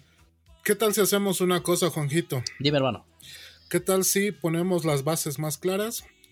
Que todas las personas que escuchan el podcast y quieran el regalito, que le den like a la publicación que vamos a sacar, que se suscriban a nuestros canales de YouTube, que estén suscritos a TikTok, a Instagram y a Facebook. Las redes. Más claro. Sí, y cuando saquemos la publicación del regalito, que nos dejen eh, un comentario con la parte favorita del podcast para que lo escuchen completo, obviamente. Y que digan que me parece, me parece bien. Sí. Me parece excelente. Y vamos contando, vamos contando la persona y también eh, que estén atentos porque el jueves tenemos un en vivo y es ahí donde vamos a hacer el sorteo en vivo. Sí. Exacto, eso era lo que, iba, lo que quería decir. No, vamos a hacer una, la primera transmisión en vivo del podcast para estar compartiendo con todos ustedes, para escucharlos en tiempo real y bueno, para que opinen y sean parte del post podcast. Entonces ahí vamos a hacer la, el sorteo, si se puede decir así, del, de las bolsitas de regalo. Vamos a tener tres bolsitas de regalo en esta primera edición. Y más adelante, todavía no se ha podido esta semana, pero ya más adelante vamos a tener otro, otro auspiciador que también ya, ya confirmó con el podcast, que es eh, las personas de Soho. Comida tradicional, nos van a regalar, bueno, esto solamente a nivel La Paz, lastimosamente, no, no es en Santa Cruz ni en todo el país, pero les van a estar invitando un almuercito completo ahí de los, de los buenos y tradicionales. Ojo se caracteriza por hacer eh, música, sigo con música, comida tradicional boliviana de la mejor calidad. Las, se la van a llevar hasta su casa y los que ganen van a comer rico ese día gracias a Sojo. Así que vamos avanzando, ¿no? Estamos viendo ahí con nueva gente que está apostando por el proyecto. Espero que a todos les esté gustando también. Y vamos a saludar a Homesick también, que está haciendo la edición, está haciendo la postproducción de este podcast para que salga todo bien. Ahí han estado viendo los clips, han estado viendo eh, los resultados nada más, pero no saben el trabajo que eh, conlleva todo eso porque hay ciertas cosas que tiene que arreglar ahí. Gracias a Homesick también y gracias también a Megared que posteriormente vamos a ir diciendo más, más cositas sobre estas empresas. Así que de esa manera creo que ya hemos agradecido a todos, ¿no muchachos? Y de esta manera también hemos llegado al final de este quinto podcast que lo hemos denominado música chatarra, pero hemos hablado en realidad de distintas cosas respecto a la música. Espero que se hayan quedado hasta el final y que vayan apoyando a las páginas que tenemos, a nuestras redes sociales. Estamos en Instagram, TikTok, YouTube, estamos en, en todas las redes sociales como 3 al tren. Por mi parte, eso sería todo. Yo soy Eduardo. Nos vemos y nos escuchamos en el siguiente podcast. Chau, chau. Gracias, Edu. Sí, un agradecimiento nuevamente a todas las empresas que nos apoyan y hacen realidad este podcast. Les agradezco a todos ustedes por, por, escucharnos, por ser parte de este podcast, porque ustedes también son parte de esto. Les agradezco un montón. Un abrazo para todos ustedes y nos escuchamos, nos vemos en la, la siguiente semana. Mi nombre es Juan José Roca, Juanjo para los amigos y nos vemos. Bueno, chicos, ha sido divertido jodido y divertido, pero ha estado bien el podcast. Es bueno que, las cosas sean así, que tengamos puntos de vista diferentes para que todo fluya mejor y que la gente también comparta con cada uno su punto de vista, ¿no? Entonces, eh, ya hemos concluido por, eh, por, el día de hoy, por esta semana. No se olviden, el jueves tenemos un en vivo, así que todos muy atentos. Buenas vibras y buen rock and roll para todos ustedes y nos vemos el siguiente fin de semana. Así que esto ha sido 3 al, tren.